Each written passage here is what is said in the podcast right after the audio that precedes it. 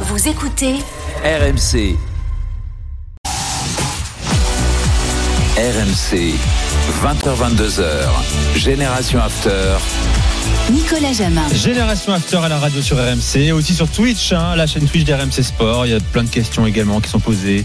On nous salue sur Twitch. Merci de nous proposer à l'After en vidéo désormais. Euh, voilà. Ben, a- en plus, on a des physiques de télé euh, aussi. Merci beaucoup. Parle pour toi, mon cher Fredo. Beau gosse à la télé, toi aussi, quand même.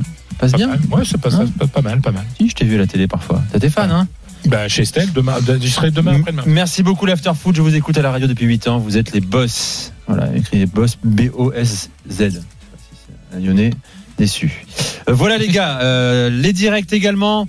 Rapidement Patrick Muller, Saint-Etienne, Metz. Metz Saint-Etienne, pardon. La 33e minute, toujours un partout euh, entre les deux équipes, avec euh, tout à l'heure une grosse situation pour les Stéphanois, un contre euh, et une frappe de Bouchouari qui est passée juste au-dessus des buts d'Oukidja. Un partout après euh, 33 minutes. Et toujours un 0 pour le Rayo Vallecano face au Real après 18 minutes de jeu. Messieurs Naples, le Napoli continue de planer sur la Serie A. Victoire sereine chez le deuxième. Non, sereine, c'est un peu excessif. Un mené 1-0 qui gagne 2-1 finalement, grâce à une excellente deuxième période. Je veux qu'on parle également, mon cher euh, Johan, de Victor Osimhen. On n'en a pas trop parlé pour l'instant le, le lundi soir. Certains ont douté. En douté deux. Bah, son intégration à l'époque, quand il était arrivé à Naples. Ouais. Euh, et là, il fait un, un retour absolument incroyable. Je disais, un 6 buts sur les 4 derniers matchs, buteur également en Ligue des Champions. En fait, Naples, on est bien avant lui. Hein. Naples tournait très bien avant lui. D'ailleurs, on parlait pas de lui hein, à l'époque quand il était blessé parce que euh, Simeone en Ligue des Champions, euh, Raspadori en championnat euh, réussissait parfaitement euh, l'intérim. Euh, en fait, euh, avec Naples, c'est assez simple.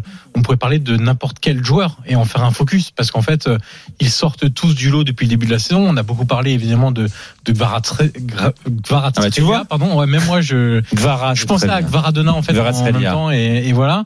Euh, on aurait pu parler, on a parlé un peu de Lobotka aussi au milieu de terrain, très important. Zambo Anguissa, on n'en a pas beaucoup parlé, mais il fait encore un match monstrueux sur la pelouse de, de l'Atalanta. Kim, on en parle peu aussi. Kim, on en parle peu, c'est un super défenseur. euh, C'est peut-être pas le plus élégant, par contre, physiquement pour le bouger, il a une fréquence de pas et d'appui qui fait qu'il récupère beaucoup de situations. On n'a pas l'impression que c'est quelqu'un de très rapide comme ça, mais sa fréquence de pas fait qu'il rattrape beaucoup de situations et dans la gestion de la profondeur, quand tu défends très haut, c'est c'est très important.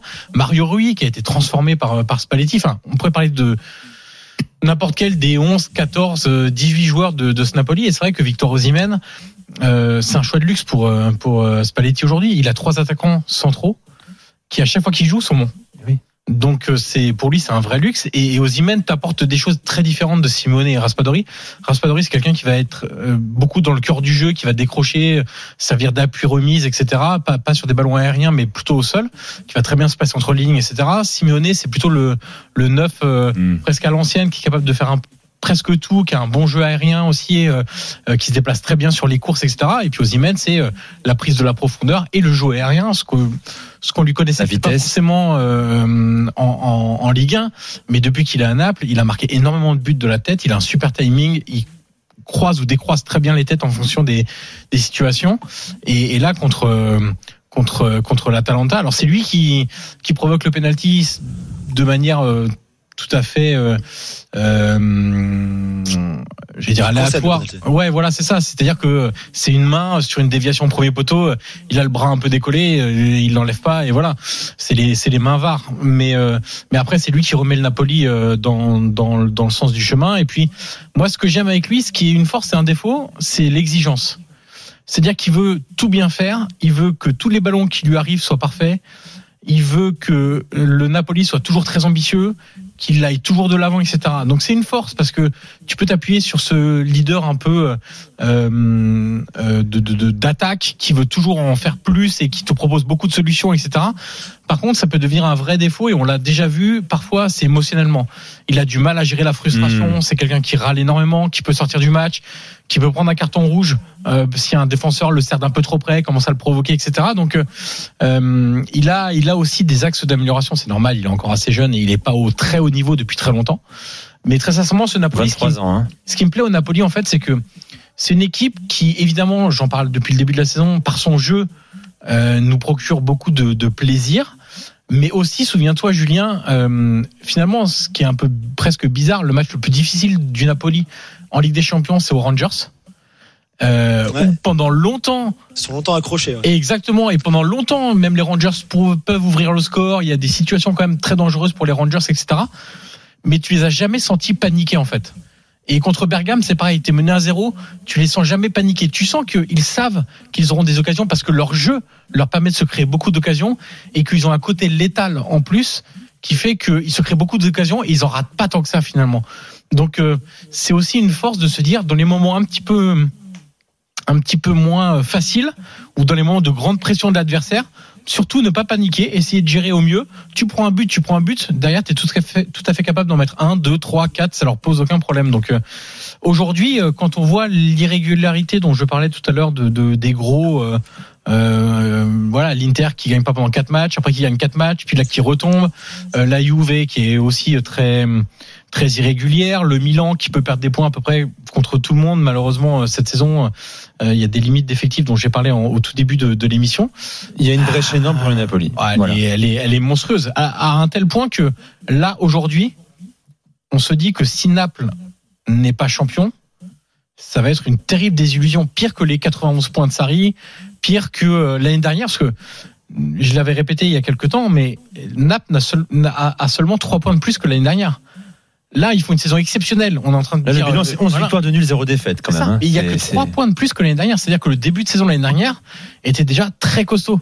Mais ça n'avait pas abouti à un titre. Là, la différence, c'est que le gap Oui. commence à être très important. Déjà 6 Puis points d'avance sur le Milan. c'est- Puis c'est un tiers du championnat qui est passé. C'est pas rien. Exactement. Tout à fait. C'est pas un feu follet de début, euh, début de saison. Non, non, 35 points, est-ce que c'est pas le meilleur total des, des grands championnats européens D'ailleurs, je me demande, tu vois. 35 points, euh, 11 victoires de nul, 0 défaite. euh, C'est 34 pour moi. 34 pour toi. Polo, le Bayern est à combien là Devant Euh, l'Union J'ai pas, regardé, plus. ils sont à 30 points, un truc comme ça. Ouais, c'est ça. mais- Non, c'est phénoménal comme début de Hmm. saison. Et puis bon, il y a les stats. Et par contre, hein, 30 Barça, 34. 34. Bah, enfin, ce 13 que fait matchs. Spalletti à la. euh, ah, le PSG, pardon. J'ai me dit, attention, le PSG, 38 points.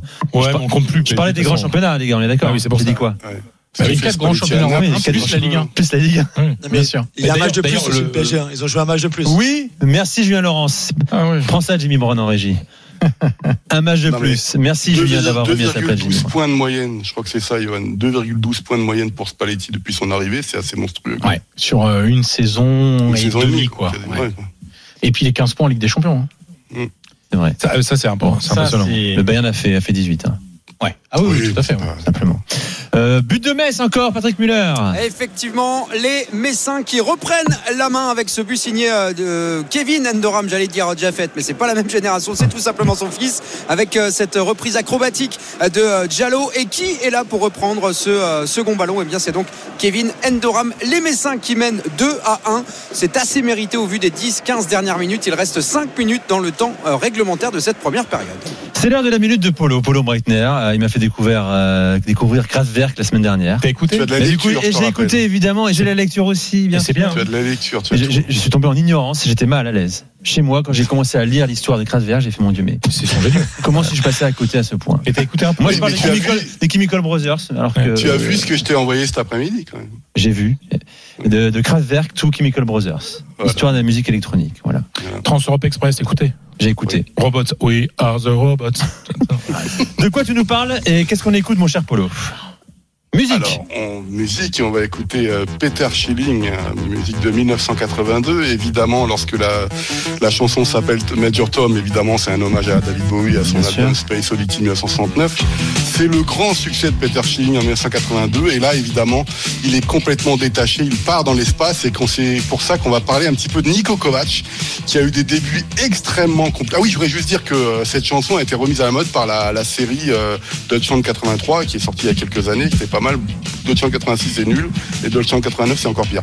Mais sinon, la, première est pas mal. Et donc, on va parler de Nico Kovac, qui a eu des débuts de saison extrêmement compliqués à Wolfsburg.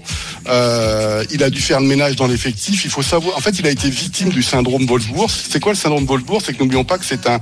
Alors, je vais dire ça d'une façon euh, extrêmement sympathique. C'est euh, ce qu'on appelle une Finanzspritze en Allemagne. C'est un une injection de capital. Les injections de capitaux systématiques de ces clubs.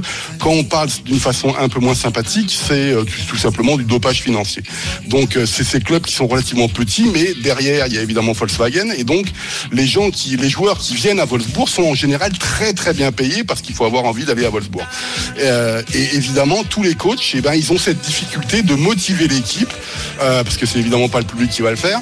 Et donc eh ben, Nico Kovac il a dû faire un, des choix très très drastiques dans, dans cette équipe, notamment euh, en bannissant tout simplement de l'équipe euh, Max Kruse, l'ancien international. Et là, il est reparti avec des jeunes. Et donc, il a eu un début de saison où il était justement euh, euh, barragiste et c'est un peu compliqué. Et là, il est en train de s'en sortir avec trois victoires et trois nuls. Et ça n'a l'air de rien. Il est dans, une, la position du sous-marin que connaissent bien les joueurs d'échecs. C'est-à-dire, on perd la première partie, puis après, on revient au classement. Et en fait, peut-être que Wolfsburg va tenir son rôle d'aller chercher une place en Europa League ou en Europa Conference League. En tout cas, c'est tout ce qu'on peut euh, souhaiter à Nico Kovac. C'était la minute de, de Paulo Breitner. On va faire une pause et on va se quitter avec la musique. On va monter un petit peu le son quand même parce que c'est l'intérêt. Peter Schilling, euh, voilà, pour ceux qui euh, ont aimé le Major Tom de David Bowie, voici le Major Tom de Peter Schilling. C'était la minute de Polo. Il y aura la minute tout à l'heure de, de et de Julien euh, également. Impatient de découvrir votre euh, proposition musicale, messieurs. Le handball, c'est reparti. Nico Palorsi, Roumanie-France, hello. Elles sont impressionnantes. Elles sont impressionnantes les joueuses de l'équipe de France puisqu'elles mènent de 7 buts, 20 à 13. On a même fait du coaching. On s'est permis de faire des, ajustements tactiques en changeant de, de, défense pour travailler des choses contre la Roumanie qu'on est en train Il reste 24 minutes, 20 pour la France, 13 pour la Roumanie. À tout à l'heure, messieurs. Dans un instant, on va parler notamment de Newcastle avec euh, Julien Laurence. Euh, il y aura également petit chapitre euh, la Samp, Sampdoria, et club de club de ma jeunesse que j'ai adoré. Beaucoup de Français sont passés par maillot là. du monde. On s'en rappelle de ce maillot. Allez, on revient dans un instant dans Génération After, spécial drôle de dame. À tout de suite.